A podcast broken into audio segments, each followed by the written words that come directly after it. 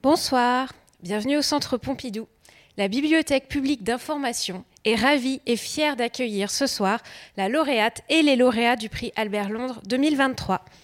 La remise des prix a eu lieu lundi dernier à Vichy, ville natale d'Albert Londres. Les journalistes lauréats nous font le plaisir d'être ici avec nous ce soir et nous le remercions d'avoir accepté notre invitation. Je tiens à remercier Stéphane Joseph et Delphine Gancel de la SCAM pour leur contribution. Mes remerciements vont également au président du prix Albert Londres, Hervé Brusini, qui nous fait l'honneur d'animer cette soirée. Je vous souhaite à toutes et tous une excellente soirée et je passe le micro à Hervé Brusini. Oui, c'est bon. C'est bon de sentir la vibration de milliers de téléspectateurs. Ah, donc euh, merci, merci d'être là, d'avoir euh, bravé les intempéries, le froid, waouh. Mais non, on n'est pas à Gaza. Merci madame, je vois que tout de suite on atterrit fortement. Mais euh, on est là où nous sommes et je remercie néanmoins les gens. Voilà. Et donc pour parler effectivement de reportage, de reporters, et si vous le voulez bien, on, on va dédier cette soirée au reportage aux reporters, hommes ou femmes, où qu'ils se trouvent, Gaza y compris. Et donc, euh, ceci étant posé, euh, on va, puisqu'on parle d'Albert Londres, c'est le prix Albert Londres, je ne résiste pas au plaisir de vous citer quelques paroles d'Albert Londres sur son métier. En fait, euh, ces paroles sont rares. Albert Londres n'était pas enclin à, faire de longs propos sur l'exercice journalistique.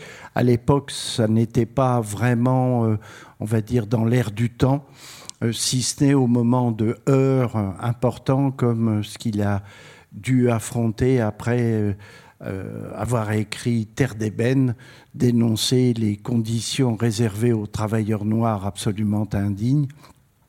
Et comme euh, le retour de flamme avait été puissant, c'est là qu'il a écrit cette fameuse phrase dans euh, une introduction au livre Terre d'ébène que euh, le métier de journaliste consiste pas à, faire plaisir ou à porter tort, mais simplement à porter la plume dans la plaie. Et il y a un autre moment où il s'est exprimé sur ce qu'est le travail journalistique et je trouve ce moment intéressant parce qu'il explique un petit peu des coulisses du métier. Et, c'est pour ça que Albert Londres se crée un double euh, qu'il appelle Jean-Pierre d'Aigues-Mortes, comme euh, euh, la ville. Alors pourquoi Aigues-Mortes? En fait, on n'en sait trop rien. chacun a sa petite théorie. Toujours est-il que ce Jean-Pierre d'Aigues-Mortes c'est bel et bien Albert Londres. Et donc, c'est assez rigolo de voir euh, ce prologue qu'il a pu écrire à un livre qui s'appelle La Chine en folie. En fait, c'est une, une pérégrination absolument incroyable, un périple euh, en Extrême-Orient, au Japon, euh, et, donc également en Chine, en Inde.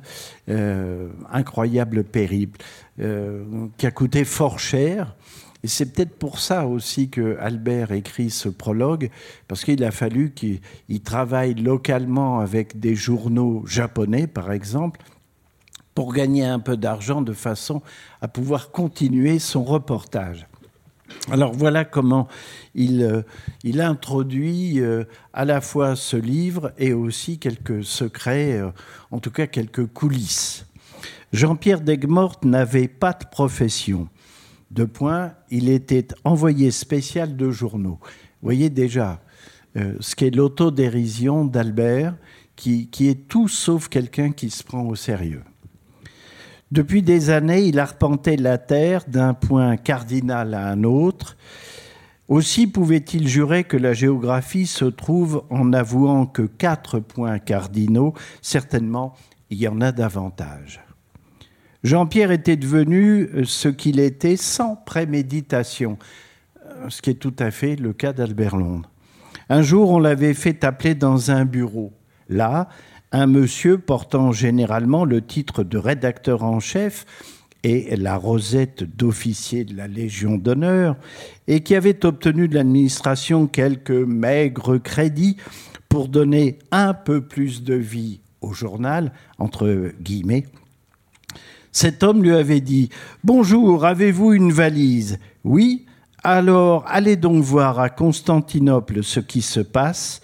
Il partit et il tourna trois mois dans les Balkans et puis il revint. Et euh, ces quelques pages sont euh, très significatives de l'état d'esprit d'Albert, c'est-à-dire quelqu'un qui ne résiste pas au fait de partir en voyage. Le seul ordre auquel il accepte de répondre OK, banco, pas de souci, c'est celui qui l'envoie quelque part, euh, qui, qui, le fait partir. Et cette invitation au voyage, c'est à l'époque déjà ce sorte d'invitation à une aventure, au fait aussi d'aller mm, dans une destination choisie parce qu'on sait qu'il y a là quelque chose à, y trouver euh, une indignité, par exemple, pour euh, l'Afrique noire, à, pointer du doigt, eh bien, Albert est candidat. Et c'est lui qui, peu à peu, va décider de, euh, des destinations qu'il va se donner, en sortant du cadre de l'actualité et en faisant en sorte qu'il raconte des choses bien particulières, fortes. Alors, ce soir, on a la chance, et moi je suis extrêmement heureux, d'être à leur côté, d'avoir euh, euh, tous les lauréats du prix, plus un invité. Et je te remercie, Wahid, d'être avec nous. Euh, alors, je voudrais déjà demander à, tous nos amis du prix, à Hélène d'abord, Hélène Lamtrong. Alors, la pauvre a le, le Covid, c'est pour ça, vous voyez, moi qui ai le sens du risque, je reste à ses côtés. Euh, mais je fais gaffe quand même. Euh, Hélène, euh, donc, le prix Albert Londres, ça veut dire encore quand même quelque chose 90 ans après sa création pour toi Alors, est-ce que le micro fonctionne? Mais oui. vous m'entendez? Oui. Alors évidemment que ça veut dire quelque chose, et c'est même très intimidant, si vous voulez tout savoir, de, bah, de le recevoir, parce que moi, je me reconnais vraiment beaucoup euh, dans cette définition de Jean-Pierre Degmort. Euh, je suis devenue journaliste sans préméditation aussi. Et parce que je viens d'un milieu social où ce n'était pas une option de devenir journaliste. Pas parce que euh, ça m'était interdit, mais simplement parce que personne dans ma famille n'avait jamais été journaliste. dans ma famille, on est soit instituteur, soit dans ma famille immigrée vietnamienne, on, faisait des maths, on était ingénieur, voilà. Et personne n'avait l'idée de. Enfin, moi, j'avais aucune idée de comment on devenait journaliste et mes parents non plus. Euh, donc, je ne l'avais pas envisagé. Et ça s'est fait par hasard, euh, parce que, à la faveur d'un stage que j'avais perdu, mon lot de consolation, c'était un stage euh, dans un journal local. Et j'ai trouvé ça génial que ce soit un métier d'aller voir des gens, de leur poser des questions, de qui nous racontent leur vie et qu'on raconte qu'avec cette matière-là, on fasse des articles que les gens lisent avec assez de plaisir pour qu'on m'en demande d'autres. Pour autant, bah, de la même manière que je n'avais pas imaginé pouvoir un jour devenir journaliste, je n'avais pas vraiment imaginé un jour euh, pouvoir recevoir le prix Albert Londres. Et je ne sais pas si je peux raconter ça, euh, Hervé. mais si, euh, mais... tu sais, tu es dans un lieu de liberté, on est à Beaubourg. Euh, la seule et unique fois de ma vie où j'ai postulé pour ce prix, c'était cette année. Parce que j'arrivais à la date limite. Eh ben, t'as pas raté. Hein. 40 ans, c'est l'âge maximum eh au-delà duquel on ne peut pas postuler. Voulu par la fille d'Albert, Florise, et le premier jury, car à l'époque, ça consiste à donner un coup de pouce à un jeune confrère ou une jeune consoeur, et non pas à couronner toute une, euh, une, carrière. Et donc je me suis dit, bon, ce serait trop bête de ne jamais l'avoir tenté. Et ben voilà, je suis très heureuse qu'on ait reconnu la forme de journalisme que je pratique. Alors je ne sais pas si elle a beaucoup de choses en, en commun avec Albert. On va en parler en tout cas, ça a beaucoup de sens et je suis hyper fière. Bon. Elle est assez bavarde, en fait. Euh, et toi, Nicolas Legendre, euh, on t'avait repéré avec euh, un premier méfait écrit par toi sur la vodka. super récit. Et là, voilà que c'est en fait la proximité la plus grande que tu décris.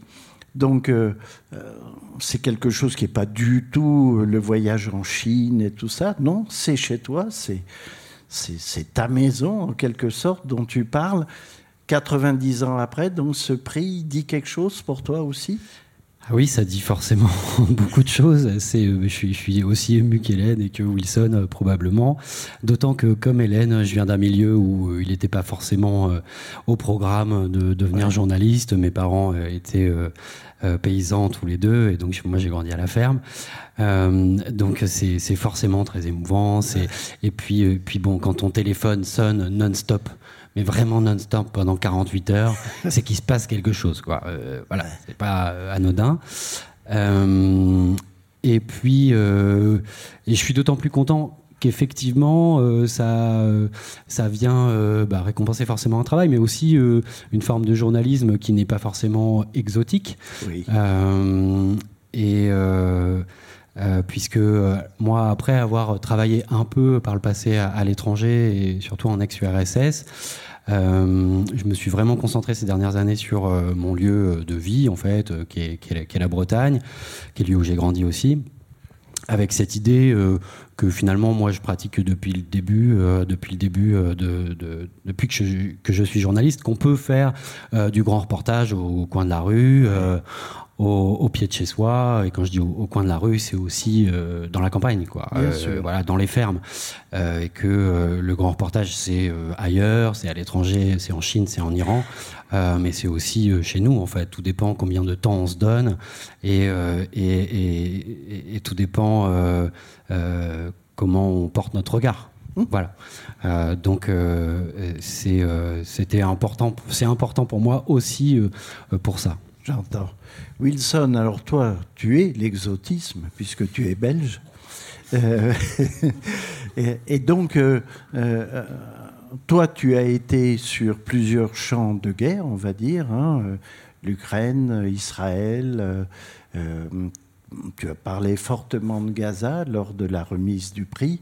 et donc, tu, toi, tu te sens un peu comme ça, là aussi, sur les pas d'Albert, dans l'exercice du reportage que ça suppose, être sur le terrain, près des gens, raconter leur histoire? Oui, c'est ça. Ben, le, gros avantage en me, en me, lançant en tant qu'indépendant, je crois que c'est important de souligner aussi qu'on est trois indépendants. Et eh oui. C'est pas anodin parce qu'on a, on n'a pas les moyens d'une grosse rédaction. parfois, je croise des, des, collègues euh, de journaux comme Le Monde, par exemple, sur le terrain, et ils ont littéralement dix fois plus de moyens que moi pour faire le même travail. Donc, je suis très fier qu'on soit trois indépendants. Euh, alors oui, c'est vrai que j'ai cette chance-là de... J'ai toujours voulu faire du reportage à l'étranger. J'étais correspondant en Irak, dans les territoires palestiniens. Depuis lors, j'ai été dans d'autres pays. Toi, c'était prémédité alors Non, pas vraiment. Euh, le journalisme, c'était pas un rêve d'enfant. C'est venu au moment de passer le bac et de me dire ok qu'est-ce que je vais faire comme études ah supérieures euh, l'école de journalisme c'est pas la première idée que j'ai eue je pensais à une école de commerce je sais pas pourquoi j'ai vite laissé tomber l'idée euh, et, après, le grand reportage et le Moyen-Orient, c'est pareil, c'est devenu un peu plus tard. moi, j'ai fait mes études de journalisme entre 2010 et 2015. 2011, c'est le début du printemps arabe. Ces événements sans précédent dans cette région-là, puis avec une série de guerres en Syrie, en, Libye. Donc ça a forcément nourri ma réflexion de jeune apprenti journaliste. Et donc c'est à ce moment-là que j'ai commencé à me rediriger vers, vers ça, via des travaux scolaires, via des, stages. Mais ça s'est pas joué à grand chose, parce que normalement, j'avais fait un stage au sud Kivu, au Congo. Donc, rien à voir avec le Moyen-Orient. Et finalement, c'est dans un petit journal indépendant qui s'appelait Le Souverain. Je ne sais même pas s'il existe encore. Et c'est finalement mon école de journalisme qui a annulé ce stage, je crois, une semaine avant, pour des raisons de sécurité. Parce qu'il y avait des, un regain de violence au sud Kivu. Et là, euh, le lendemain, par pur hasard, ou la même semaine en tout cas, le, le quotidien libanais francophone L'Orient le jour répond à mon mail que j'avais envoyé six mois plus tôt et me dit Viens, on a besoin de toi. Et donc j'ai sauté dans un avion. donc le Moyen-Orient, ça a vraiment été un hasard finalement. D'accord. Euh, alors, à nos côtés, ce soir, il y a Walid. Prends donc un micro. Euh, Walid est iranien. Et euh, j'ai tenu à ce qu'il soit là parce que Walid, c'est le journalisme local où tu as essayé de rendre compte de ce qui se passe dans ton pays. Tu l'as fait à un certain moment pour Arte. et puis, en essayant de travailler, de, de faire ton boulot, il t'est arrivé une sacrée mésaventure. Est-ce que tu peux nous raconter? Euh, Oui, tout d'abord, je suis très fier d'être à côté des lauréats de, prix Albert Londres euh, et je les félicite. Moi, euh, je suis iranien, comme dit Hervé. J'ai longtemps été fixeur en Iran et le métier de journaliste, je l'ai découvert en accompagnant des, grands reporters des rédactions parisiennes, des journalistes de télé, de radio ou presse écrite. Et ça m'a encouragé à me perfectionner en journalisme. Donc, je suis venu en France euh, en 2020 et j'ai fait une école de journalisme à Lille. Pardon.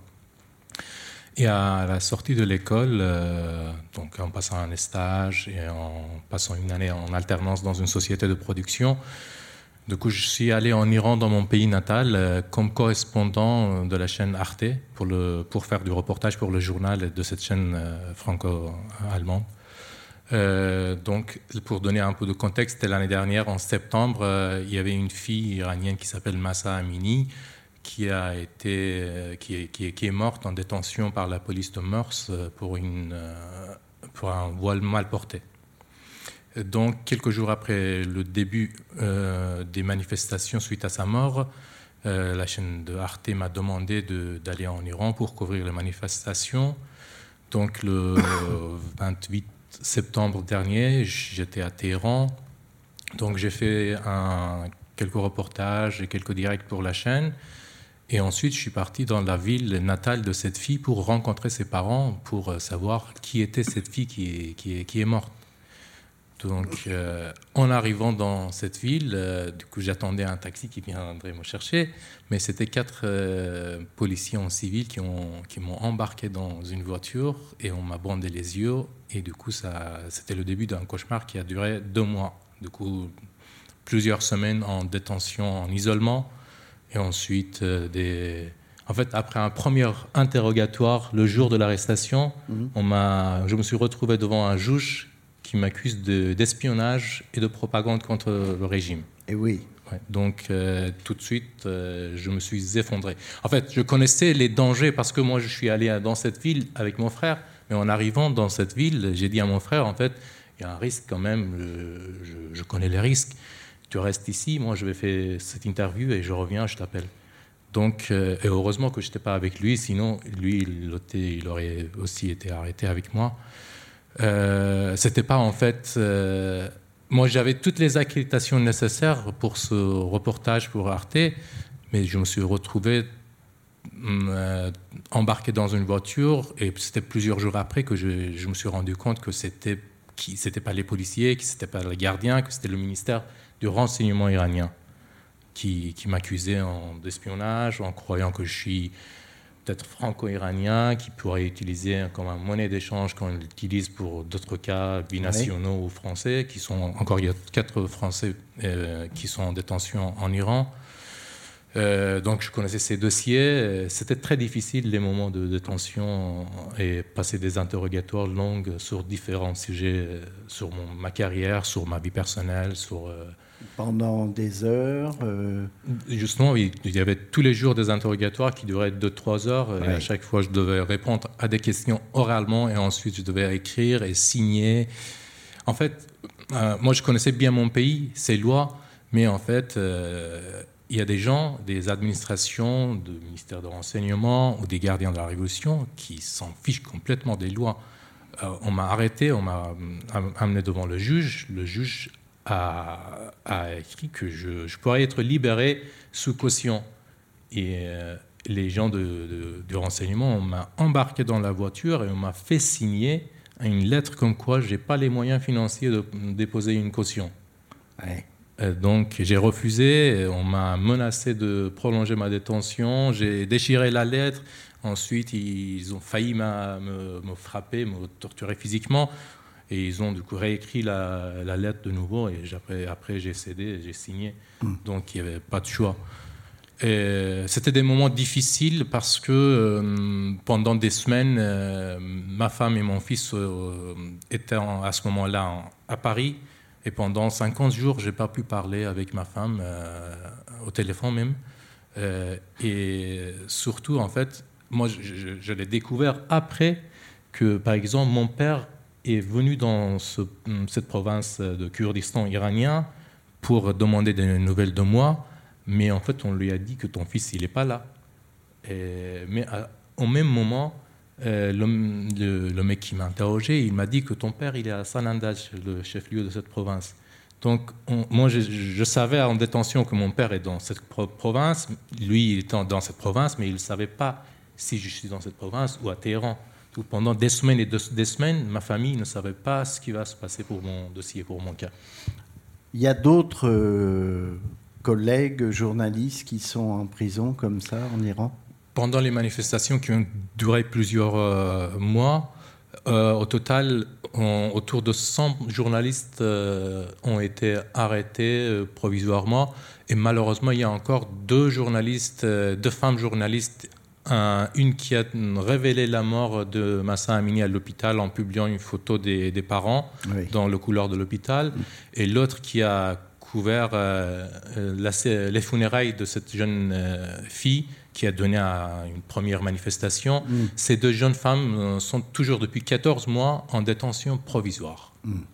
Et un dernier mot, le mouvement, il est pour l'instant un peu comment dire, il passe euh, sous le boisseau, euh, on l'entend moins ou, c'est parce qu'on en parle moins? Euh, déjà, on en parle moins, mais en fait, la répression de l'année dernière était tellement féroce que les gens osent moins de sortir.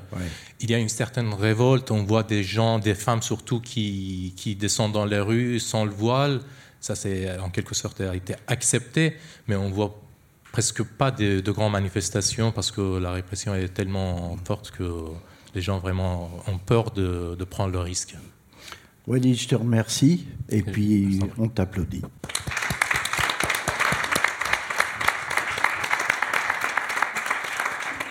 Donc voilà, euh, sans fixeur, euh, qui n'est pas un terme réducteur, hein, au, combien non, mais une aide comme celle-là, un éclairage par des confrères, des journalistes locaux, il y a tellement de choses qui ne seraient pas possibles. En tout cas, il y en a un qui n'a pas eu besoin de fixeur, c'est toi. Tu étais ton fixeur. Et avec ce travail que tu as commencé, Silence dans les champs, euh, peut-être on pourrait faire une chose. C'est lire juste le début. Non, je ne vais pas y arriver parce que la machine ne répond pas. Ah Je crois que c'est le début. Comme tout père normalement constitué, c'est pas tout à fait le début. Ah oui, tu as raison.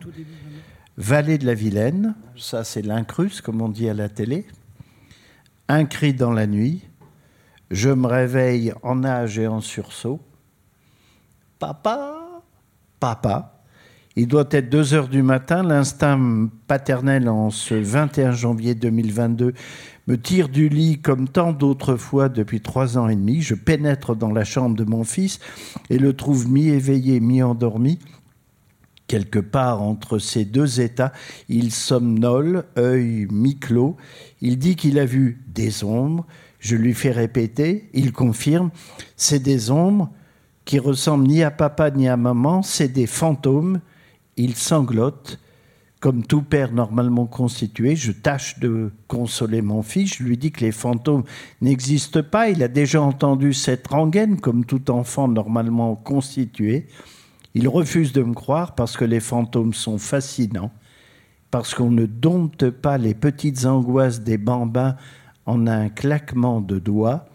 Désignant le masque de super-héros accroché à son lit, à l'origine des formes interlopes projetées sur le mur de sa chambre.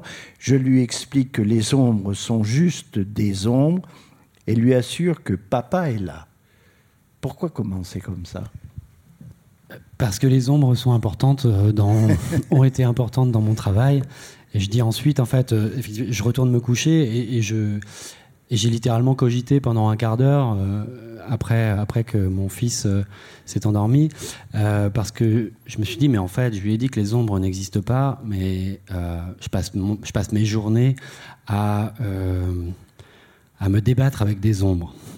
Ah puisque les ombres de mon enquête, c'est c'est euh, c'est celles qui ont euh, menacé, intimidé, euh, qui ont saboté parfois des fermes chez des, chez des paysans ou, ou autres, des, personnes en tout cas qui s'opposaient d'une façon ou d'une autre au modèle agricole dominant en Bretagne. voilà. Et ces ombres-là, ce sont aussi toutes les, toutes les brumes, toutes les, tous les, les clairs-obscurs en fait euh, qui, qui, qui, entourent mon sujet, moi, qui est un sujet un peu vaste, compliqué. Euh, c'est le complexe agro-industriel breton, c'est la façon dont tout ça s'est mis en place, c'est aussi la façon dont on a changé d'alimentation depuis 60 ans, euh, et c'est comment tout ça perdure malgré, malgré des impasses environnementales, sociales, humaines, économiques, etc. Et donc c'est un sujet qui est qui est euh, difficile à appréhender, parfois vertigineux, parce qu'il y a plein de, il y a des banques, des syndicats, des firmes, des coopératives, des gens, des fermes, des paysans, euh, que c'est à la fois ultra local parce que c'est en bas de chez moi, euh, mais en même temps c'est mondial parce que ces firmes sont aujourd'hui des, pour certaines, des mastodontes d'échelle mondiale. Il y a beaucoup d'écrans de fumée, de manipulation. Il y a la fabrique du mensonge aussi. Voilà, c'est tout ça, c'est tout ça les ombres. Bonjour. Et donc, euh, euh, par définition, une difficulté absolue de pratiquer un journalisme qui jette la lumière, là où ceux dont tu parles préfèrent garder tout ça dans l'ombre, dans le silence justement. Et, donc, comment on s'y prend pour pouvoir collecter les infos? Parce que il y a une forme étonnante de ton livre il y a le récit de cette enquête, et puis il y a ici et là, à plusieurs endroits, toute une collection de témoignages qui viennent en quelque sorte ancrer ce que tu viens de dire pendant le chapitre euh, que, tu as juste écrit. C'est ça ce que tu voulais? Oui, euh, alors le problème pour répondre à ta question, c'est qu'il n'y a pas de méthode et, qu'il n'y a pas de mode d'emploi, mais je pense que Wilson et Hélène euh, et puis tous les confrères et consoeurs journalistes sont d'accord. C'est en fait un métier d'artisan où euh, bon, il y a des règles, il y a des trucs. Effectivement, il y a des précédents, mais il n'y a pas vraiment. Euh, chaque sujet implique presque sa méthode, quoi. Euh, et donc là, moi, je me trouve avec face à ce sujet qui est, comme je le disais, vaste, compliqué. et avec des interlocuteurs très nombreux, mais c'est quand même la base c'est la base de, de, cette enquête et de ce travail, c'est des rencontres avec des gens sur le terrain, aux quatre coins de la Bretagne et d'ailleurs aussi. Euh, et donc, c'est des voix, en fait. Euh, c'est ce qu'on appelle des sources ou c'est plus des voix? C'est des sources, c'est des sources parce que c'est des gens qui me donnent des infos, c'est des, des, gens que, que, que j'interviewe, euh, mais c'est des voix. Et, et, en fait, moi, le format livre, il me permettait de, de, garder ces voix, c'est-à-dire ces paysans qui me parlent dans leur ferme ou ailleurs d'ailleurs, de leurs difficultés et qui sont parfois au bord des larmes et qui me disent, qui, qui prennent pas des pincettes, déjà qui me tutoient, mhm. euh, qui me disent merde ou bordel de cul. Euh, et euh, voilà, et c'est la discussion. Et, parce que c'est des gens qui sont parfois très qui, peuvent être au bout du rouleau et qui peuvent être aussi très, très, très comment dire, en colère vis-à-vis de, la, situation. Et donc l'idée, c'était de conserver ces voix. Euh, et donc je me suis beaucoup euh, trituré pour savoir comment j'allais faire, parce que ça, c'était, en fait, normalement, le plus souvent dans des, dans des articles de presse, on, retravaille quand même les citations. Euh, des gens qu'on interviewe, parce que c'est très difficile de, de, de garder l'oralité sur des citations courtes. Souvent, on ne comprend pas vraiment ce que les gens veulent dire parce qu'il y a trop de marques orales et c'est très compliqué. Euh, euh, moi, j'ai cette chance d'être en forme à livre et de pouvoir faire parler les gens longuement et donc de pouvoir garder leur voix au maximum. Euh, et, et, de d'appliquer le même traitement aux paysans comme aux ministres quoi voilà et, et, juste pour terminer l'idée me vient en fait de Svetlana Alexievitch qui a écrit euh, La supplication, notamment, La fin de l'homme rouge. Donc une journaliste biélorusse, si je dis pas de bêtises. Je crois. Euh, et qui, elle, n'a travaillé quasiment que avec de la matière comme ça de citations en fait, euh, en, ou en tout cas qui a beaucoup travaillé en ah. empilant des citations. C'est elle qui t'a inspiré. Oui, oui ça vient de là. D'accord. Et donc, euh, tu t'en prends à des intérêts très importants. que tu pointes du doigt, sur lesquels tu enquêtes, ou tu fais part de ta propre colère. Hein. C'est un texte euh, où on sent une sorte d'énergie de la conviction à, hurler, en quelque sorte. Euh, est-ce que tu as eu des chocs en, retour euh, des gens que tu as pointés ou des intérêts que tu as dénoncés oui, oui, j'ai enquêté de façon assez sereine pendant, pendant les deux ans où j'ai enquêté à temps plein. j'ai pris quelques précautions, voilà, pour pas pour protéger mes sources, pour protéger mes données aussi. Mais j'ai pas, contrairement à des confrères et consoeurs qui ont, enquêté en Bretagne sur le sujet, je pense à, Morgane Large qui a eu ses, ses roues de voiture déboulonnées à deux reprises. Voilà, moi j'ai pas, j'ai pas eu ce genre de choses, j'ai pas eu de, de lapin mort dans la boîte aux lettres, enfin ça va. Euh, euh, mais en revanche, oui, à la sortie du livre, ça, a été un peu, ça a remué un peu, euh, même pas mal. Euh, voilà, il y a eu des réactions. Le livre a pris une dimension politique en fait en Bretagne très vite, et donc il y a eu des réactions de d'élus de tous bords, soit pour saluer le travail, soit au contraire pour pour tirer à boulet rouge. et bon, je vais pas, je vais pas tout énumérer, mais, c'est là qu'un éditeur est important à tes côtés. Oui, alors il y avait un éditeur et puis il y avait la rédaction du Monde aussi. Voilà, parce que puisque tu euh, as fait une série de papiers. Euh, c'est un l'éditeur est important parce que effectivement, enfin l'éditrice en l'occurrence, euh, parce que bah, parce que parfois toi tu étais dans le jus en fait de la sortie de ton, ton bouquin et il se passe plein de choses et en plus de ça il y a une dimension politique et donc il y a des gens qui attaquent. Est-ce qu'il faut répondre pas répondre euh, voilà c'est euh, et l'éditrice permet de dire mais non calme-toi détends-toi il y a pas de problème. Si besoin il y a un avocat on va s'en occuper ça va bien se passer en tout cas je trouve qu'il y a quelque chose qui te rapproche beaucoup de ton prédécesseur Victor Castanet avec son travail sur euh, les EHPAD, qui s'appelait Les Fossoyeurs. D'ailleurs, il a salué ton travail comme une sorte de prolongement du sien dans le monde paysan. Et je trouve que cette logique-là est, plutôt tout à fait sympathique. Merci, Nicolas. Merci beaucoup. Euh, Hélène, donc, toi, euh, nous sommes dans la catégorie audiovisuelle. Toi, ça a été créé il y a sept ans. Hélène, ça a été créé en 1985 dans le prix Albert Londres. Et euh, voilà que tu déboules avec euh, ce film sur les enfants de Daesh. Alors ce que je propose, c'est qu'on regarde immédiatement un premier extrait qui est en fait le démarrage du film et qui, quelque part, va situer évidemment le propos, puisque tu l'as mis au début. Regardons. Alors, il y a là déjà toute la, la subtilité de la construction du film. C'est-à-dire, au début, il y a cette présentation globale, extrêmement efficace, où euh, malicieusement, tu utilises le son des radios sur l'image euh, des camps, là où ça se passe. Et donc tu introduis déjà la distance, parce qu'on on, peut s'interroger hein, sur la manière dont on fabrique un film, euh, qui existe entre la parole médiatique et ce qu'on voit. Et puis il y a cette rupture, c'est pour ça qu'on a laissé un peu dans la durée, où tout à coup il y a un temps qui s'arrête on est là au, plus profond de la campagne, avec des gens qui vivent dans le rythme et qui sont dans le fracas de la guerre.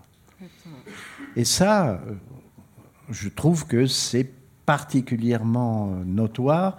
Euh, comment ça, se trouve, ça quand on a rapporté déjà toutes les images et, qu'on s'interroge au montage sur comment on va faire pour organiser l'histoire comment on parvient à ça ben, C'est difficile comme question parce que je suis un peu comme Nicolas. Il n'y a pas de méthode, mais il y a beaucoup de ressentis. Et en l'occurrence, j'ai toujours trouvé que le contraste était absolument dingue entre la Syrie et le fin fond de la France. Or, Le djihadisme, c'est une histoire extrêmement franco-française à beaucoup d'égards. Et ça, c'est difficile à comprendre tant qu'on ne l'a pas ressenti. C'est-à-dire que ces personnes âgées qu'on voit là, c'est des agriculteurs, des éleveurs de chèvres dans l'Allier. Et ils le disent plus tard dans le film, la, guerre est entrée chez eux. Le fracas de la guerre est entré chez eux.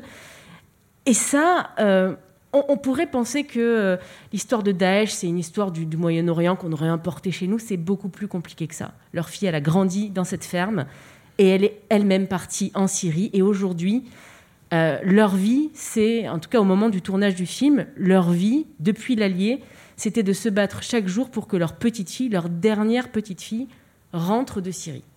Comment est venue cette idée euh, du film des enfants Daesh alors j'avais déjà fait un film il y a quelques années sur les enfants qui étaient rentrés.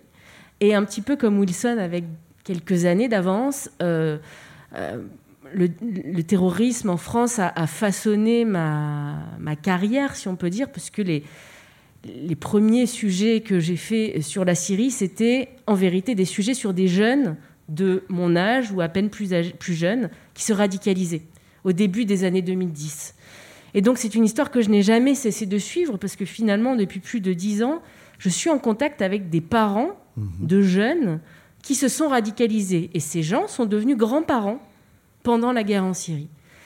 Euh, et donc il m'a fallu du temps pour avoir les moyens de faire euh, des films de ce sujet-là. Euh, mais ça faisait très longtemps que j'avais ça en tête. Alors, on va voir un deuxième extrait. parce que ce que tu fais immédiatement après la séquence qu'on vient de voir, c'est que tu resitues Daesh et tu, nous donnes quelques clés avec des documents de Daesh. On va voir ce deuxième extrait. Et donc, euh, là voilà la parole.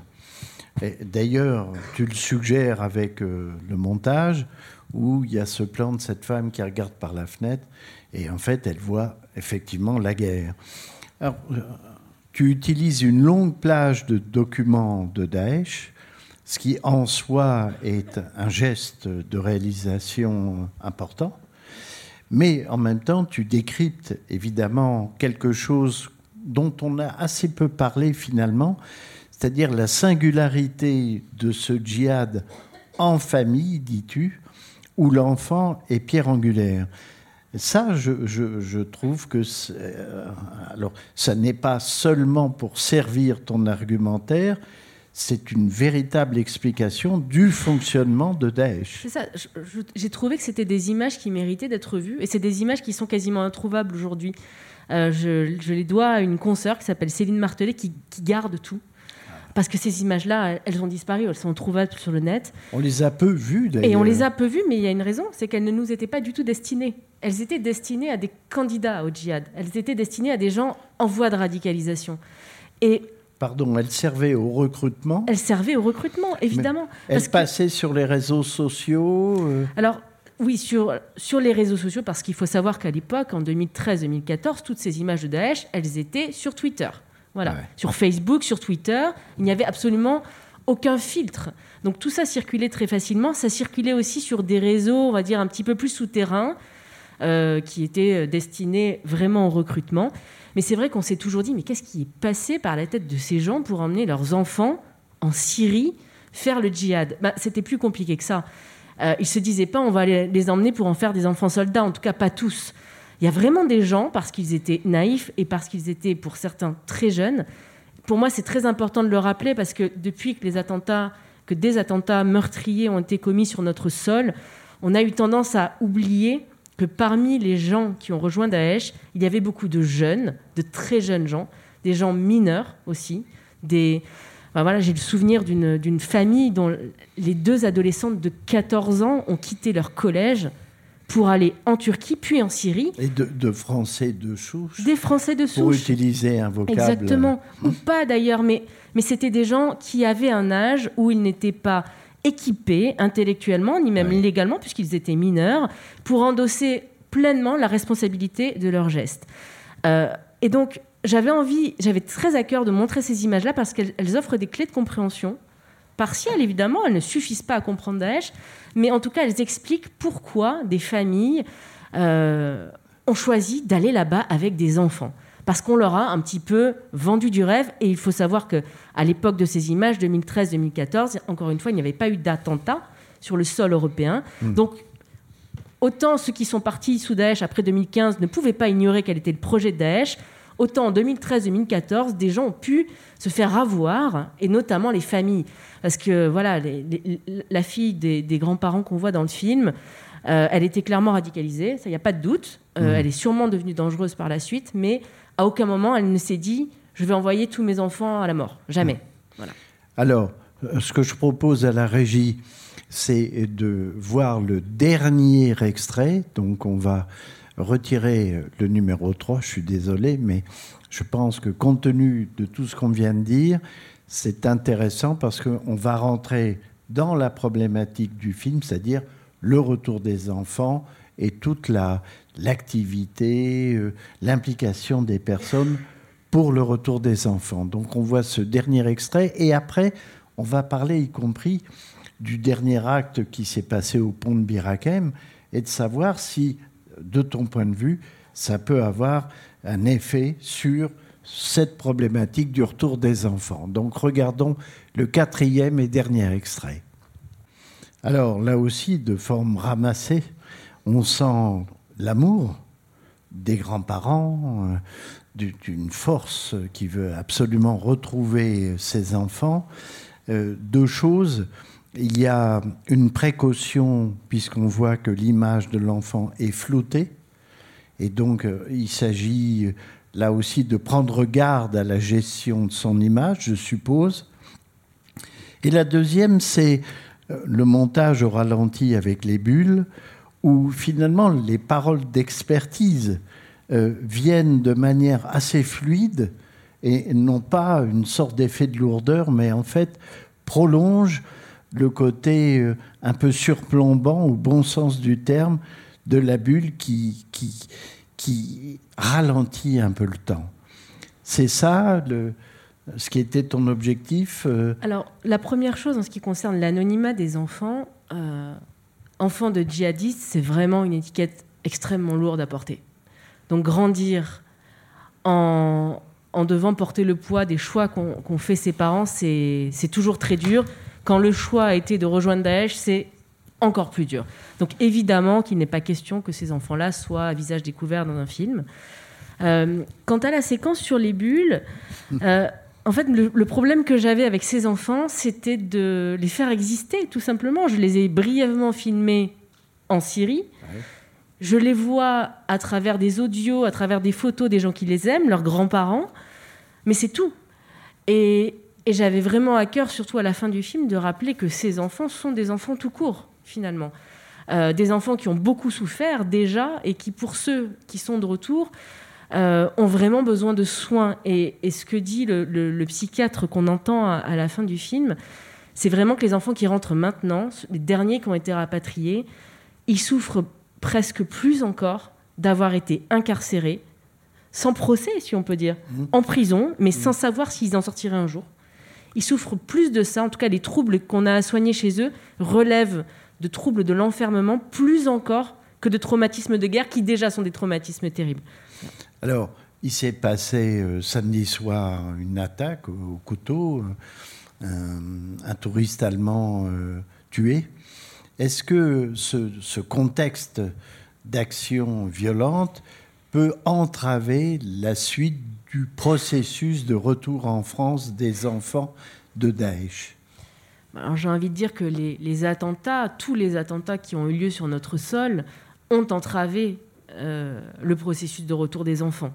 Tous ces attentats-là qui nous ont tous traumatisés ont, fait qu'on a oublié, on n'a plus été capable de penser ces enfants comme des enfants français, des enfants déjà, et puis des enfants français, qu'on a le devoir en tant que nation de protéger parce qu'ils sont à nous, ces enfants. Euh, quant à ce qui s'est passé euh, sur le pont de Birakem, je crois que malheureusement, c'est presque un argument supplémentaire pour dire il faut les ramener, ces enfants, parce que il en reste une centaine, on le dit à la fin du film. Depuis, il y a eu quelques rapatriements, mais vraiment au compte-gouttes. On évalue à peu près à une centaine encore le nombre d'enfants qui restent sur place. Qu'est-ce qu'ils vont devenir, ces enfants, si on les laisse là-bas? Euh, C'est une vraie question, parce qu'ils ne sont condamnés à rien. sinon à devoir rester avec leur mère qui ne sont officiellement condamnés à rien non plus, mais qu'on laisse là-bas. Quand ils auront 18 ans, ces enfants, ils seront libres de leur mouvement. Rien ne les empêchera, encore une fois, en théorie, de revenir sur le sol français, puisqu'ils n'ont pas d'autre nationalité que celle d'être français. Ce jour-là, ces enfants risquent d'être extrêmement dangereux. Et s'ils le sont déjà, ils le sont probablement déjà, c'est vrai. Euh, pour certains en tout cas, mais ils le sont toujours moins que dans plusieurs années, après des années d'enfermement, des mmh. années de, haine, des années de colère et d'incompréhension euh, face à la situation qui a été la leur, face à l'enfance qui a été la leur. Parce que finalement, leur seul repère aujourd'hui, ce ne sont pas les lois de la République, ce, ne sont pas euh, des, personnes aidantes et aimantes à l'aide sociale à l'enfance ou leurs grands-parents ici, ce sont leurs mères radicalisées en Syrie. Et il n'y a pas de meilleur moyen d'en faire des ennemis de la France. Merci Hélène. Euh, Wilson. Alors, on a vu un exemple de combat à la Albert Londres en proximité euh, face à, des géants de l'agroalimentaire. On a vu un autre combat de conviction, d'indignation. Qu'est-ce que vous faites avec les enfants, enfin? Et toi, c'est l'actualité, c'est la couverture de l'actualité par un, premier bout d'abord tuillé, mais il y a une, une science de la punchline, de l'écriture, qui euh, nous a tous euh, vraiment marqués. Alors je vais en donner quelques exemples, vraiment quelques-uns. L'apparition de nuages orange ordonne l'appel à la prière qui rugit depuis les haut-parleurs de la mosquée. Les mots ricochent sur le flanc de la montagne où est posé le cimetière, répétant les paroles du muezzin avec une seconde de décalage. On ne peut qu'être sensible à un style comme celui-là. La gare des bus de Tel Aviv est un crachat au visage du bon goût un coupe-gorge et un refuge, un lieu de passage, une maison, un édifice de sept étages et 230 000 mètres carrés, soit cinq fois la superficie de la pyramide de Khéops, où la lumière du jour hésite à s'aventurer.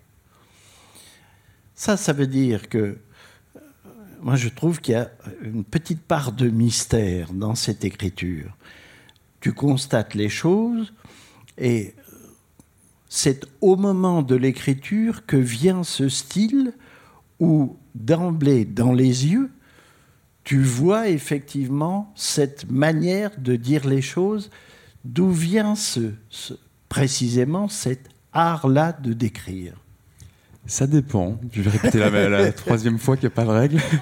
Euh, ça dépend. Parfois, je suis, quand je suis dans la gare des bus de Tel Aviv, la gare routière de Tel Aviv où j'écris ce, ce, reportage pour le magazine Mouvement, parfois, il y a déjà des paragraphes entiers qui me viennent sur le moment même. Euh, surtout si je suis vraiment. Il y a par exemple un centre culturel yiddish euh, dans cette gare des bus au cinquième étage. Donc j'y passe beaucoup de temps. Il y a des soirées, il y a des concerts, on boit les coups, on mange. Puis je suis assis, je suis posé, j'ai mon carnet. Et parfois, J'écris en direct presque. Ah oui. Parfois. Et parfois, ça vient vraiment au moment de l'écriture. Le reportage est terminé, je suis de retour à Bruxelles. Je dois me poser, la deadline approche, je suis devant mon ordi. Et c'est là aussi qu'il y a des tournures qui me viennent. Donc c'est les deux en fait. D'accord. Alors j'en cite une autre parce que c'est un procédé qu'Albert a pu utiliser. Euh, tu, parles d'une geisha.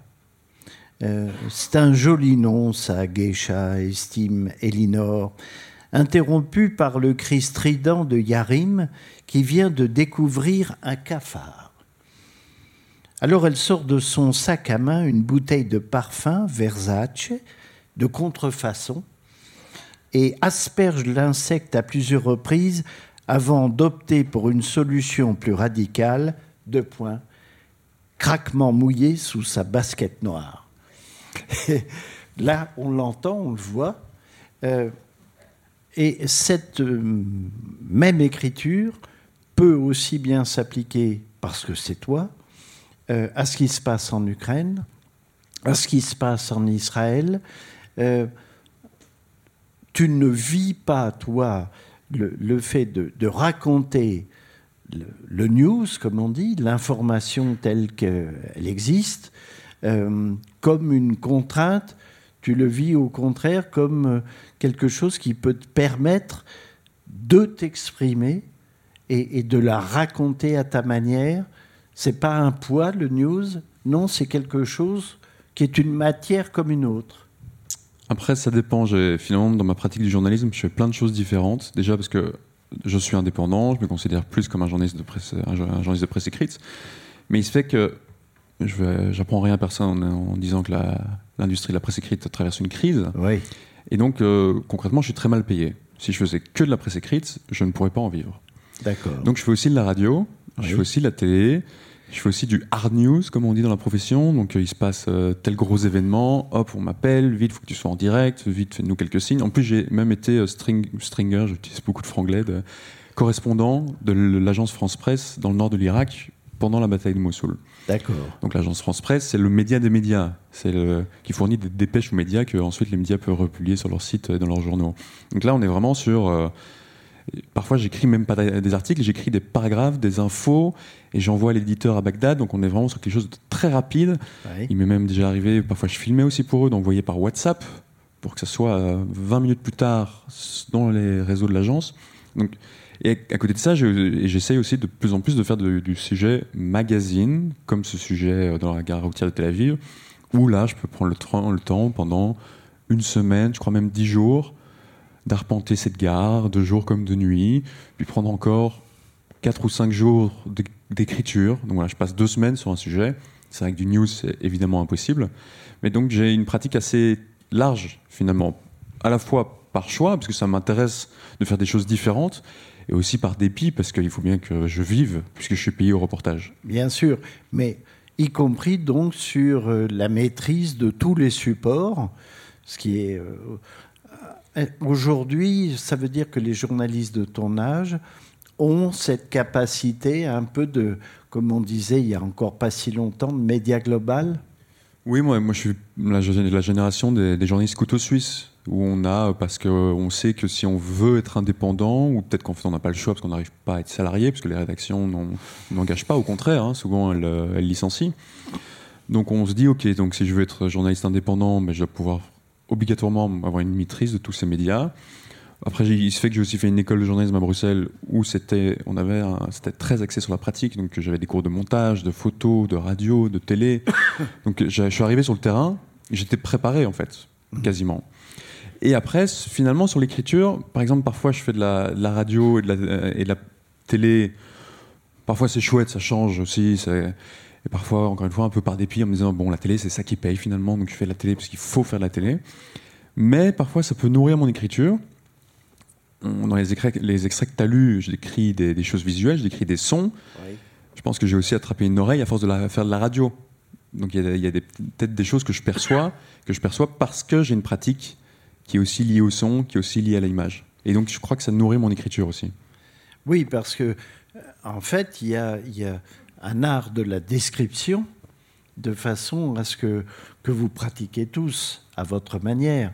Là sont les mots du, de, de, de, l'actu, et c'est pour ça que c'est encore plus intéressant, entre guillemets, à pointer. C'est-à-dire que euh, d'une certaine manière, il faut que les gens voient ce que tu vois et entendent ce que tu entends. C'est ça, le, finalement, cette chose aussi simple et complexe qu'est le reportage. L'écriture sert presque à attraper le lecteur. On, dit, on va le, presque le, on veut lui apprendre des choses, on a des informations à faire passer. Comment faire? Eh ben, On va bien habiller ça pour lui donner envie de, lire. En fait, c'est un peu ça. C'est presque un, attrape, euh, oui. une attrape. Euh, c'est ton Il était une fois qui fait qu'on a envie d'entendre la suite. C'est ça, je crois. On a vraiment le but, c'est que le lecteur aille jusqu'au bout. Or, euh, on sait, euh, parce qu'on voit en fait quand un, un, article en ligne, on voit où le lecteur s'arrête, jusqu'où il lit.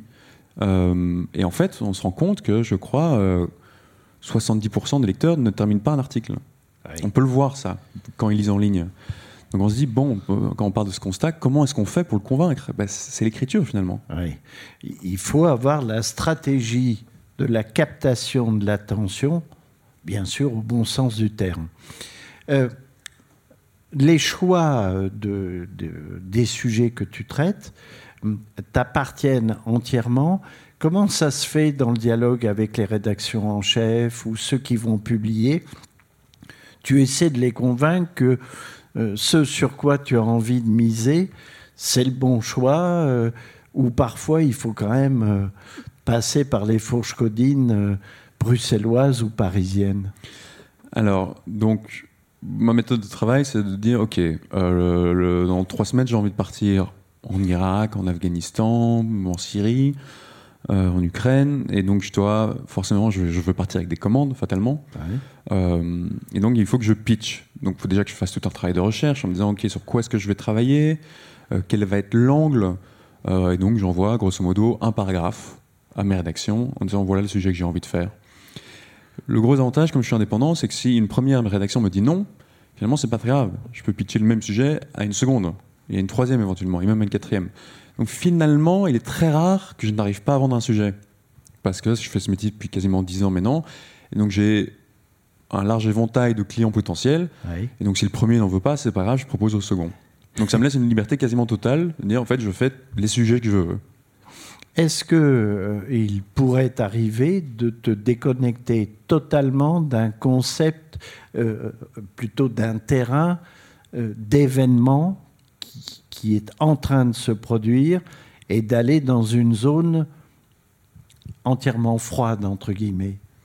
Bah, finalement, la gare routière de Tel Aviv, euh, au moment où j'y vais, il se passait rien. C'est vrai. On avait même un peu oublié euh, l'Israël et la Palestine. Personne ne s'en souciait vraiment. Aujourd'hui, on, s'en soucie évidemment à cause de cette guerre sans précédent. Mais à ce moment-là, quand je de cette gare, c'est très, très, très loin mm. des préoccupations des médias et des lecteurs.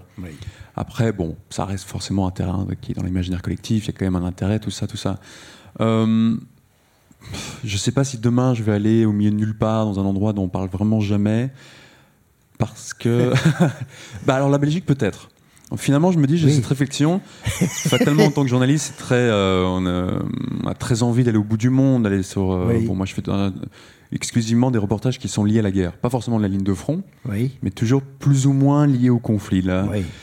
Euh, mais je me dis finalement, quand je vois le travail que j'arrive à faire dans des endroits que je connais parfois pas si bien que ça, où je comprends même pas la langue, je me dis mais pourquoi pas mettre ces capacités-là à contribuer dans un pays que je connais bien, qui est le mien, la Belgique, ou peut-être éventuellement la France, où je comprends la langue, où j'ai une, euh, des connaissances très fines du contexte et de la façon dont les gens s'expriment et tout ça. Donc je me dis, finalement, j'ai de plus en plus envie de, de, faire du reportage en Belgique. Pas laisser tomber l'étranger, mais quand je reviens en Belgique, parce que j'habite à Bruxelles, pourquoi pas faire en profiter Et j'ai des idées en tête, que je crois que je vais sur lesquels je vais travailler cette année. Ah, euh, voilà un scoop. Et donc, euh, au passage, question bête, pourquoi la guerre? Pourquoi cet intérêt? C'est venu vraiment petit à petit. Aujourd'hui, oui, vraiment, c'est aujourd'hui, c'est un choix. C'est vraiment, je veux couvrir des pays en guerre ou d'après-guerre. Oui. Parce que je retourne encore régulièrement en Irak, par exemple, euh, avec aussi cette envie de faire des sujets parfois plus positifs il se fait que la dernière fois que j'étais à Gaza, c'était en mai, il y a six mois. Et pour la première fois, j'allais faire un sujet positif à Gaza, qui c'était sur la, sur la dépollution de l'eau. Ah. Euh, puisque Ça de l'eau de la mer. Puisque pendant des décennies, des années, pas des décennies, mais des années, les eaux usées étaient rejetées directement dans la mer. Donc c'était très pollué. Il y avait, ça, ça provoquait aussi une crise, euh, crise sanitaire. Tous les enfants allaient se baigner et puis tomber malades. Euh, et finalement, ils avaient ouvert de nouvelles stations d'épuration et la mer était enfin propre. Et donc j'avais fait ce, très heureux d'avoir enfin fait quelque chose de positif à Gaza. Et finalement, le sujet n'a jamais été publié à cause de la, ah guerre qui vient d'éclater. Il devait être publié en janvier. Mais évidemment, ce sujet n'a plus aucun sens. On ne peut pas publier un sujet sur des baigneurs très contents euh, à Gaza aujourd'hui. Alors, dès demain, tu prends l'avion pour aller en Ukraine, mm-hmm. où tu retournes. D'ailleurs, tu m'avais dit que le jour où tu as appris que tu avais le prix Albert Long, tu venais de sortir tes poubelles, mm. euh, sans trahir de grands secrets. Et c'est ce jour-là qu'il y avait eu une vague sans précédent de drones qui s'était abattue sur Kiev. Donc euh, cette guerre, elle existe toujours bel et bien, mais compte tenu de l'impact terrible fracassant de ce qui se passe euh, Israël-Palestine. Est-ce que tu n'as pas été tenté de quitter une guerre pour une autre? Oui et non. en, fait, j'étais à Gaza quand la guerre en Ukraine a commencé, j'étais en Ukraine quand la guerre à Gaza, a commencé. Oui. Donc j'ai pas de, je suis pas très perspicace, je suis pas, euh, j'ai pas de bonnes intuitions. Euh, mais non, parce que voilà, je suis à un endroit, si je suis à cet endroit-là, c'est que j'ai des commandes, j'ai du travail à faire. Ce serait irrespectueux de mes rédactions de leur dire bon, je laisse tomber le sujet, euh, je me casse. Ça serait irrespectueux des, des gens que j'aurais Et assez arrogant finalement. Oui, c'est ça. surtout que quand la guerre entre Israël et le Hamas commence le 7 octobre, 2000 journalistes sont accrédités dans les jours qui suivent. Qu'est-ce que moi je vais apporter? Pas grand-chose.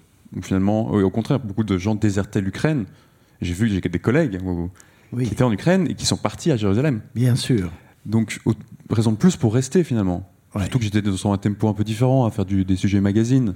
Donc finalement, qu'on me, qu'on me retire le news, parce qu'en Ukraine, je suis aussi correspondant d'RTL, qui pour le coup est plutôt news et moins mag, parce que c'est les formats courts finalement qu'on me sollicite moins pour du news et que donc on me laisse plus de temps pour du mag, bah, moi ça m'allait très bien. Mm. Donc je me suis dit forcément frustration, surtout que je suis un ex-correspondant dans les territoires palestiniens, euh, que j'y suis retourné très régulièrement, que donc oui, énorme frustration et en même temps non, je n'ai pas envisagé de partir. Alors, euh, dernière question, et après on parlera ensemble si vous le souhaitez. Euh, précisément, tu disais, je connais bien le territoire palestinien, Gaza. Et conformément à ce que on a vu avec euh, Walid, l'importance des journalistes locaux, des fixeurs. Donc là-bas, on a tous été d'accord ensemble pour dénoncer le côté entièrement bouclé, c'est-à-dire totalement inaccessible au regard journalistique. Et néanmoins, il y en a qui essayent, comme ils peuvent, de faire le travail malgré les bombes, malgré les, morts massives. Euh, ça, c'est quelque chose qui, bien sûr, te, comment dire, te bouleverse, non? Oui, oui, bah, je suis très ému parce qu'en fait, j'ai beaucoup d'amis euh, journalistes à Gaza et je, vois bien que euh, leur quotidien, c'est l'enfer. Et la, grosse différence entre le journaliste local et le journaliste étranger dans ce contexte-là, c'est que fatalement, c'est aussi leur vie. Et donc, avant de produire un reportage, ils doivent déjà penser, mais où est-ce que, comment et où est-ce que je mets mes enfants en sécurité et, ma femme, et comment, euh, comment est-ce que je les nourris Puisqu'il y a quasiment plus de nourriture. Mm. Je vais partir en reportage, mais en même temps, je dois faire la file pendant 4 heures à la boulangerie. Euh, comment est-ce que j'organise l'apport en eau potable euh, Où est-ce que je les cache Puisque la maison a été bombardée. Mm. Et, cet aspect aussi du. Tout est très personnel. vont, quand ils vont à l'hôpital Chifa, c'est l'hôpital où leurs enfants sont nés. Donc tout ça, moi, je le vis pas du tout en fait. Si aujourd'hui j'étais à Gaza, on ferait le même, le même métier, mais en, quelque sorte pas du tout. Bien sûr. Parce que eux ont, ce poids-là en plus, qui est, euh, ah, je ne sais pas comment ils font. Mm. Et ultime demande, les journalistes locaux en Ukraine, euh, c'est euh, comment dire un apport, une activité importante pour l'information, pour oui, pour des gens comme toi qui viennent de, Belgique et qui découvrent quand même la situation. Oui, mais surtout qu'ils ont des. Je pense à un média en particulier qui s'appelle le Kiev Independent, qui est un média euh, anglophone. Donc, du coup, je suis bien parce que je lis nu et je ne lis pas l'ukrainien ni le russe. Donc, je m'informe beaucoup avec eux. Ouais. Et une équipe assez formidable de, jeunes journalistes euh, ukrainiens qui ont créé leur média six mois avant le début de l'invasion et qui du coup ont eu euh, un succès fou parce qu'ils euh, avaient une grosse équipe de journalistes euh, très compétents sur place. donc oui, le travail indispensable forcément des, journalistes locaux, à la fois à destination des Ukrainiens, mhm. mais aussi à, destination du monde entier. Bon, on a essayé de faire un, petit tour d'horizon tous ensemble. Avez-vous des questions Vous savez, il y a toujours ce moment de bascule absolument terrible, hein, redoutable. on ne sait pas si nos nerfs vont tenir euh, à, poser à, nos, à nos amis journalistes.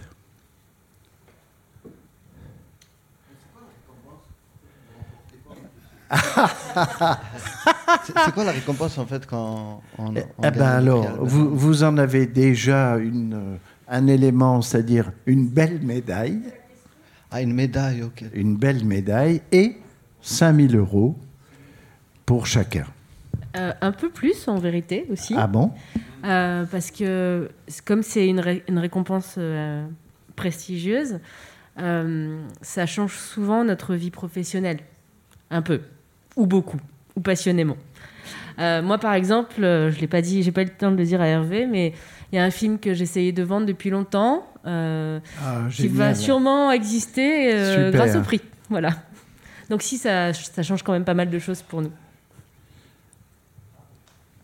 Bah, voilà. Monsieur. Bonjour. Bonjour. en fait, moi, ma question, c'est par rapport au métier de journalisme en France. Oui. Donc là, ces derniers moments, donc ces derniers temps, donc on voit le déclin de la profession de journalisme en France. On voit de plus en plus de journalistes qui ne sont pas pour informer, donc euh, au lieu d'informer, donc ils prennent position. Donc euh, qu'est-ce qui a, on va dire, euh, qu'est-ce qui a causé ce, ce déclin? Mais alors j'entends ce que vous dites. Qu'est-ce que vous appelez c'est qui, de, de, quoi vous nous parlez? Parce que il y a toujours une chose à laquelle il faut prendre garde, c'est parler des journalistes. Ici, il y, en a plusieurs, mais vous avez vu qu'ils ont chacun un regard, une identité, et qui collaborent ici et là, soit une maison d'édition, un, média. Euh, à, quoi vous faites allusion? Qu'est-ce qui vous fait dire ce que vous dites? Alors moi je parle euh, plus sur la profession en général, donc je ne parle pas de, des journalistes donc en particulier. Oui. Mais euh, voilà, donc on voit dans les médias, dans les, euh, les télévisions, donc les, journaux et tout ça, donc la qualité de l'information, il n'y a pas de vérification. De vérification. Parfois, parfois il y a des, il y a des, on va dire des. je pense que vous avez entendu du, du, monsieur d'Alsace, donc qui a fait une, une parodie à un journaliste d'une. Je pense que c'était. Euh, euh, pour ne pas le citer, c'était, je pense, euh, valeur actuelle, actuelle ou quelque chose comme ça. Donc, en fait, il a, il a refait le, un article, il a écrit tout un article sur quelque chose qui n'existait pas. Alors que le métier d'un, journaliste, c'est d'abord de vérifier, donc de faire, on va dire, ses sources, vérifier les sources, la, la pertinence, et aussi, est-ce que ça mérite d'être public ou pas. Est-ce que ça, ça, représente un intérêt public mhm. ou euh, ça ça n'a aucun intérêt? Nicolas? Moi, je suis totalement d'accord avec vous. Et en même temps, j'apporte une nuance au sens où, euh, pour m'être plongé dans des vieux journaux, euh, dans le cadre de mes recherches, dans des archives, etc., donc là, je parle du début du XXe siècle ou, ou, du milieu du XXe siècle. Bon, on se rend compte que parfois c'était quand même pas glorieux, glorieux. Euh, que Albert Londres était pas euh, était plus un, cas à part qu'une généralité, je pense, et que il euh, y avait il y avait beaucoup de moi, j'ai lu des trucs incroyables, en fait, où le journaliste euh, donne son avis sur le pluie et le beau temps, au rapport à un... et, donc, tout ça pour vous dire que je ne crois pas à une sorte d'âge d'or euh, fantasmé d'un journalisme euh, d'il y a 50 ans ou 100 ans, où les journalistes étaient sérieux, voilà. je pense pas que ça ait existé c'est pas pour ça qu'il n'y avait pas de qualité autrefois et voilà. Euh, en, revanche, je constate aussi, euh, comme vous, qu'aujourd'hui il y a une euh, bon, la, presse est en crise, elle est en, crise multiple, elle en crise, elle connaît des crises économiques, elle connaît une crise aussi de dans la façon dont elle est perçue, elle a une crise de vocation, enfin de vocation. Euh, il y a quand même toujours beaucoup de candidats, mais il y a un, il y a qu'il n'y a plus, il y a plus de, il y a plus, il y a plus assez de postes. Euh, donc et puis euh, et puis il y a le, le, choc de l'instantanéité en fait qu'on a tous subi depuis 20 ans avec l'arrivée d'Internet, etc. Les médias en continu, qui, qui, qui, a nourri pour moi une médiocrité générale. J'assume le terme. Et et, et, depuis quelques temps, maintenant je dirais 5 ans, on a euh, l'apparition, ou la... c'est pas l'apparition, c'est euh, une sorte de multiplication des, de ce qu'on pourrait appeler des éditocrates. euh, avec ces, ces, personnes effectivement qu'on voit beaucoup sur les plateaux et qui passent un temps fou à nous donner leur avis en fait, quoi, sur la, sur la pluie et le beau temps. J'en reviens à mes journalistes de 1920, quoi. Euh, donc euh, oui, à mon sens, on a actuellement un problème aujourd'hui. Je pourrais développer avec, euh, avec la, question de, l'emprise de certains milliardaires dans certains médias, etc. tout ça étant plus ou moins lié. Je pourrais parler de Fox News aussi, quand même, qui est un exemple marquant. qui est un précédent marquant et qui n'a pas été pour rien, même s'il y a d'autres paramètres, dans, dans l'élection de, Donald Trump. Mmh. Voilà. Hélène? Moi, je, voulais quand même aussi euh, rappeler ce qu'a rappelé Wilson tout à l'heure, c'est que vous avez face à vous, là, euh, trois journalistes indépendants. Donc les journalistes indépendants, euh, ils se battent pour, pour informer. C'est-à-dire que le travail, on va vraiment le chercher parfois. voilà, il, ne tombe pas tout cuit. Et, ce travail-là, il nous fait vivre. Et l'information de qualité, recoupée, qu'on va chercher sur le terrain, ça se paye. Et, aujourd'hui, euh, le public euh, paye de moins en moins pour l'information. C'est-à-dire que l'information gratuite, elle ne peut pas être de très bonne qualité. Euh, parce que pour qu'elle soit de bonne qualité, il faut que quelqu'un ait passé du temps à aller sur le terrain, rencontrer des gens, recouper des infos. Et, je pense qu'il y a aujourd'hui quand même une réflexion collective, hein, et je m'inclus dedans parce que moi aussi je consomme de la presse à déplorer à la fois que la presse soit de mauvaise qualité, mais à ne plus vouloir euh, acheter un journal tous les jours, payer un magazine 4 euros, euh, payer la redevance euh, audiovisuelle. voilà, l'information de qualité, ça coûte de l'argent parce qu'il faut des gens pour la faire. voilà, c'est ça que je voulais dire aussi. moi, je voudrais juste ajouter un, petit élément historique, puisque tu en as parlé. À la fin du 19e siècle, euh, la presse avait tellement euh, utilisé le filon du fait divers le plus horrible, où on a parlé de serial killers pendant des semaines, de corps qu'on découvrait, et on donnait force détails sur euh, l'horreur sanglante, que quelqu'un s'est levé et a dit mais, mais qu'est-ce que c'est que cette presse qui met le sang à la une?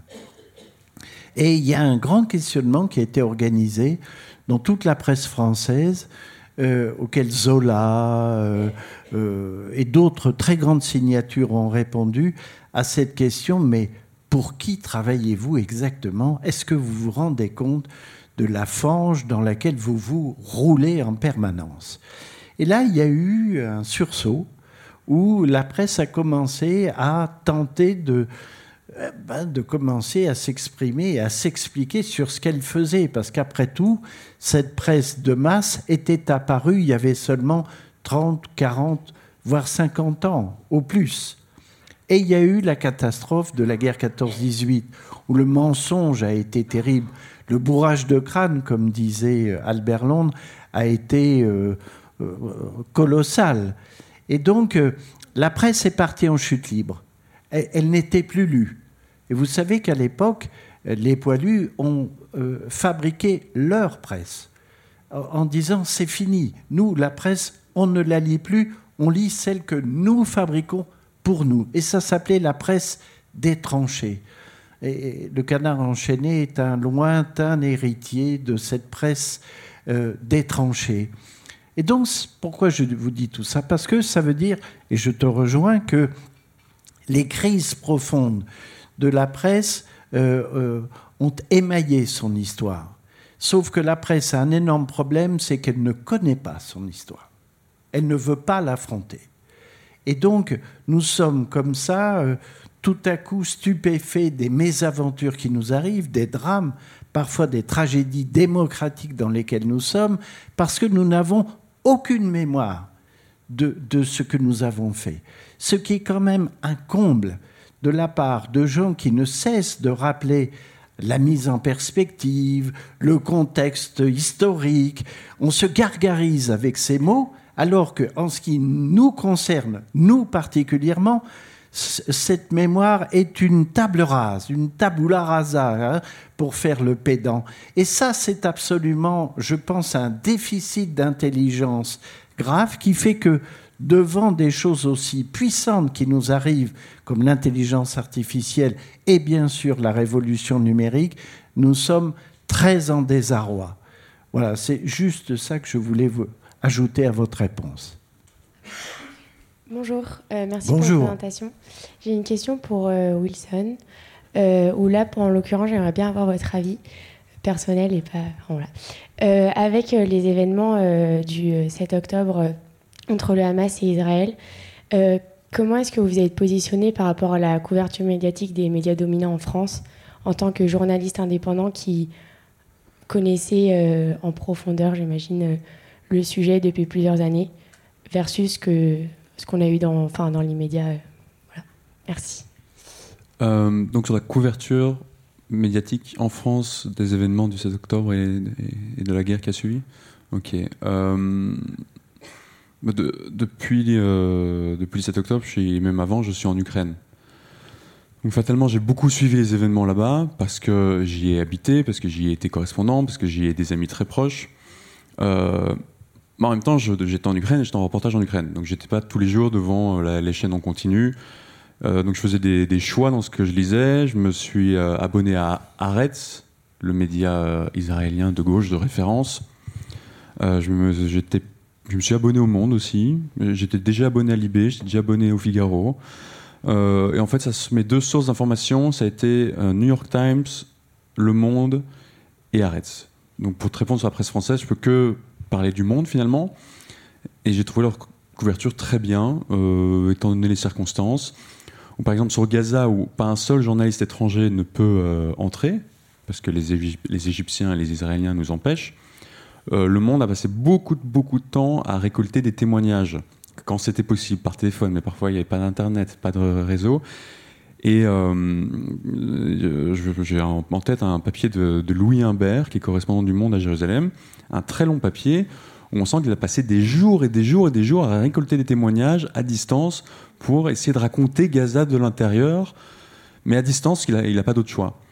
Et donc, j'étais assez admiratif de ça, de, prendre le temps, malgré le manque d'accès, de faire ce travail-là. Puis évidemment, sur les massacres du 7 octobre, je pense à Samuel Forêt, qui a fait plusieurs longs papiers, bien, bien sourcés, bien documentés. Euh, Clotilde, euh, j'ai peur d'écorcher son nom de famille, Marco, Farco, euh, qui est une pigiste là-bas depuis des années, qui est arabisante, qui fait aussi du très bon travail en Cisjordanie. Voilà, moi j'ai trouvé qu'ils avaient fait plutôt du, bon taf, mais je peux me prononcer que sur de reportage à reportage, sur le, narratif, le récit plus global euh, je sais pas trop, parce que j'ai pas tout lu en détail non plus. Euh, je sais qu'il y a eu beaucoup de critiques de la couverture des médias occidentaux, de ce qu'on appelle les mainstream media, etc. Moi, je, ne suis pas très fan de ces, expressions-là parce que je trouve qu'elles ne sont représentatives de rien en fait. C'est quoi les médias occidentaux? C'est quoi le point commun entre la ligne éditoriale de la d'une chaîne privée italienne, d'un média euh, magazine norvégien et de la radio publique belge? C'est quoi les, points communs finalement? Je ne suis pas sûr qu'il y en ait, je crois que chacun a ses lignes éditoriales. Donc ces termes très, très vagues ne sont pas très utiles, je trouve. Euh, après, j'entends hein, les critiques. On a, on a pu reprocher à la presse euh, de parfois manquer de contextualisation, de, comme si la guerre avait commencé le 7 octobre et que le 6 octobre c'était la paix. Non, évidemment. Euh, je sais pas. Moi, j'entends les critiques des gens et parfois je les trouve justifiées. Parfois, je trouve qu'elles sont trop. Comment dire Qu'elles se basent sur des choses trop vagues, finalement, trop globalisantes, trop généralisantes. Alors mm. que si on regarde, il vaut mieux finalement avoir des critiques d'un reportage à reportage, finalement. Je, trouve que c'est plus utile. Peut-être pour euh, compléter juste un, peu, euh, ce conflit euh, lance un défi à la presse, c'est clair, euh, qui consiste à, retrouver ce qui fait que nous sommes ici ce soir, c'est-à-dire euh, la nécessité de décrire les faits au plus près. Et quand on ne peut pas y arriver, de le dire. Quand on utilise des images, toujours de spécifier leur origine. Vous avez vu que, par exemple, quand toi, tu utilises les images de Daesh, tout le long, il y a l'incruste qui montre l'origine de l'image.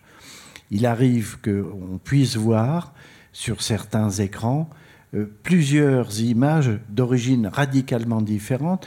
il est même assez étonnant de voir des images de l'intérieur de Gaza sans qu'on nous explique comment elles ont été produites, puisque par définition, il n'y a pas de journalistes euh, venus de l'extérieur, et si ce sont des journalistes locaux, qu'on le dise. À chaque fois qu'il y a des tensions puissantes, comme la guerre du Golfe fut une tension puissante sur l'enjeu de la vérité d'un conflit, cela nous renvoie à une nécessité déontologique et éthique absolument, euh, euh, comment dire, euh, qui, renchérit ô combien. Et dernier point, puisque vous parliez, monsieur, de vérification. Ça est, la presse est allée à plusieurs reprises dans des ornières épouvantables. alors bon, c'est pas très grave si ce n'est pour la personne je pense à la mort de Martin Buig, par exemple, qui n'était pas mort. Je pense à euh, de Ligonès, qui à un certain moment a été retrouvé et puis ensuite ne l'était plus. Euh, bref, à un certain nombre d'événements de la sorte. Mais sachez qu'à chaque fois, il y a un choc en retour. Et le terrorisme, pour le coup, a apporté aussi son lot de précautions à prendre. Et une chaîne comme France Info ne diffuse plus une info sans qu'il y ait trois sources. Il y a un service de vérification. À France Télé, il y a des services qu'on appelle les vérificateurs qui parfois apparaissent au générique euh, des sujets. Et donc, cette montée en puissance de la vérification et d'afficher pour ne pas aller à la catastrophe éditoriale est une réalité euh, absolue. Je ne vous vends pas là de la poudre de perlimpinpin éditoriale, c'est une stricte réalité. Peut-être rebondir là-dessus, sur la, couverture de la guerre du, 7 octobre, il y a eu un événement où il y a eu un emballement médiatique, et aujourd'hui tout, le monde s'en mord un peu les doigts, c'était euh, premiers accès dans un kibbutz, pour la première fois des journalistes, et un voyage de presse, des journalistes arrivent sur place, et puis une, euh, journaliste d'une chaîne israélienne, euh, I24, anglophone, et voilà, on, m'a parlé de 40 bébés décapités. Et ce titre de 40 bébés décapités est repris dans la presse du monde entier. Et puis la journaliste, mais qui on, sent l'écran, c'est un direct. Elle le dit en direct et on sent qu'elle est très très émue. Euh, je crois qu'elle est israélienne. Elle est très très choquée parce qu'elle vient de voir et d'entendre. Et voilà, elle n'a pas fait le travail de vérification, mais pas dans le but de tromper, par émotion. L'erreur vient plutôt des, médias qui ont repris cette affirmation. Euh, et, puis la journée, ça a dû faire marche arrière en disant bon, finalement, on parle, il y a eu des enfants tués, ça c'est une certitude, mais sans doute pas 40 bébés décapités dans ce kibbutz. Et aujourd'hui, ce qui est terrible, c'est que des, gens mal intentionnés se servent de cette erreur-là pour nier qu'il y a eu des victimes civiles tout court. En disant, mais ils nous ont menti, regardez, il n'y a pas eu de 40 bébés décapités, donc en fait, peut-être que ces histoires de viol, c'est faux aussi. Il y a tout un discours aussi presque de négationniste, presque, qui se base sur ces erreurs-là.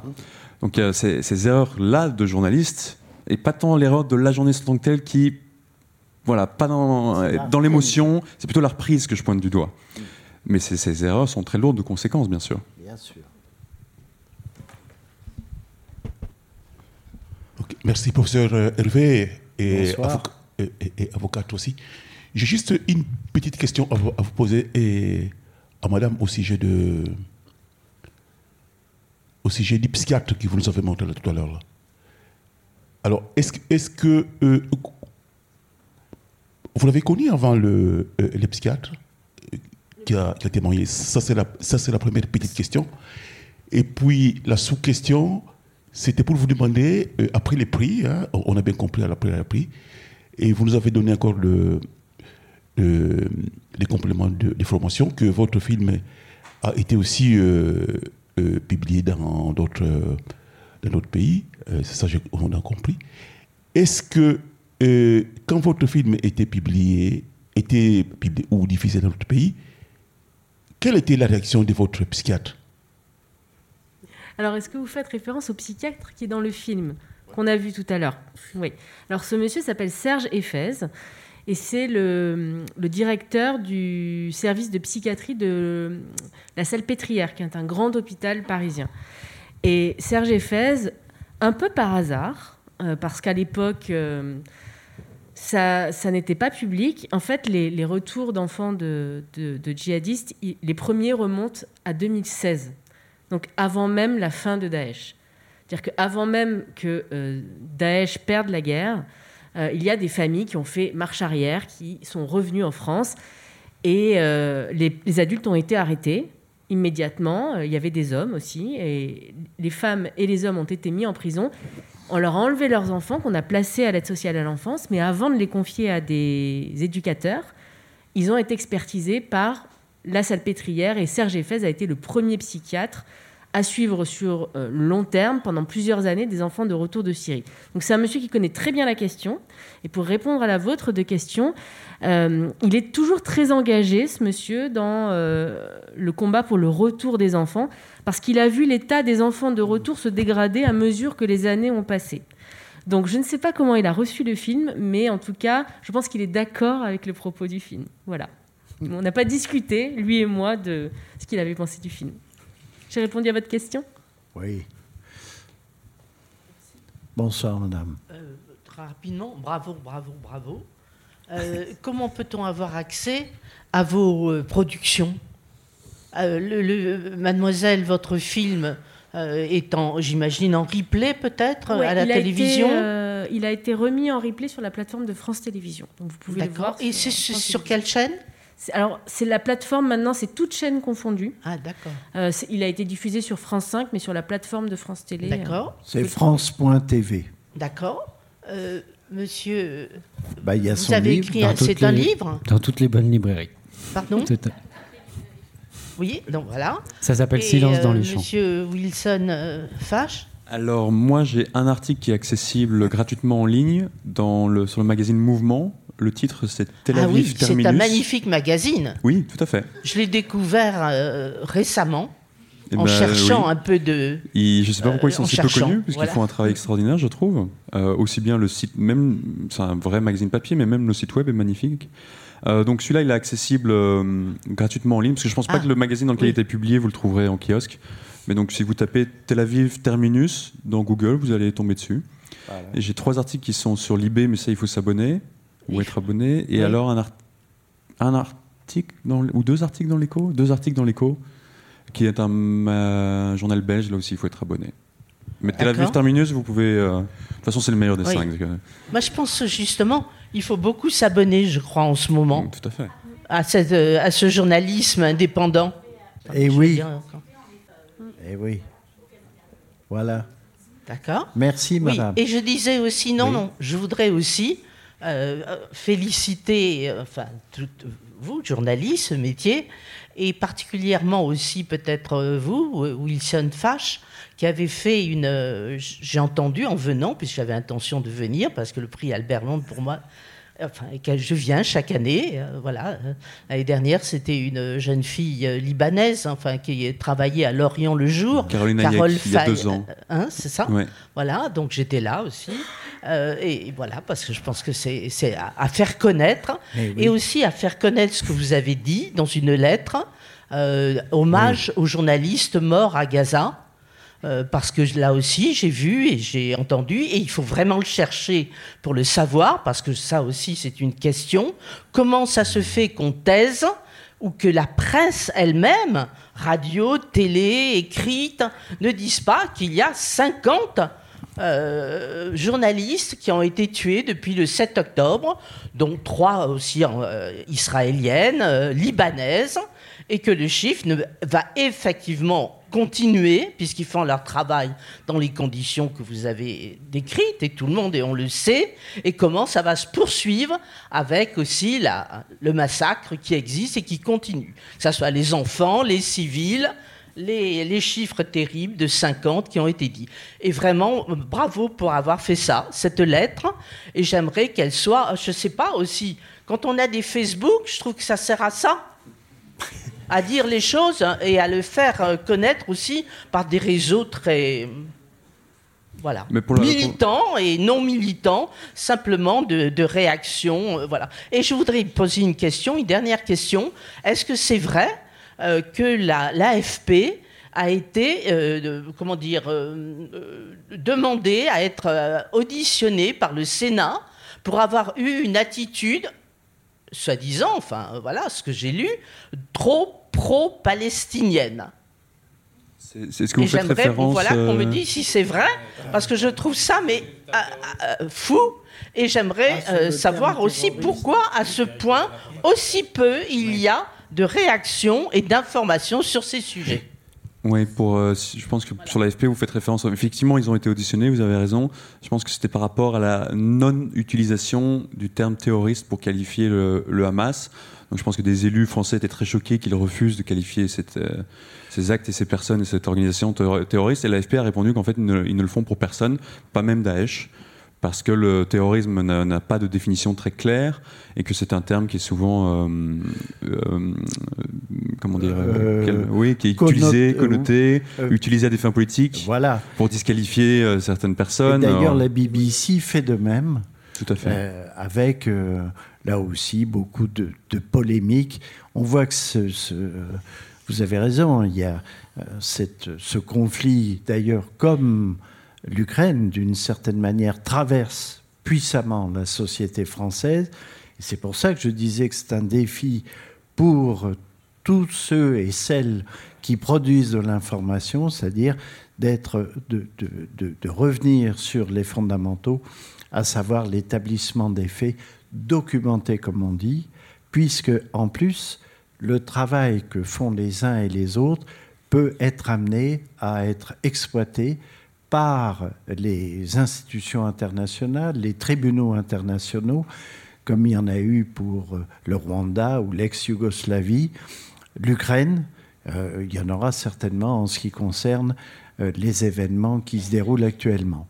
En tout cas, je vous remercie toutes et tous d'être restés et d'être venus par définition. C'était formidable de vous avoir avec nous et je remercie beaucoup euh, tous ceux qui sont ici pour leur travail, euh, leur implication, leur force de conviction, tout ça c'est au service du reportage et, et c'est chouette. Merci. Merci d'être venu.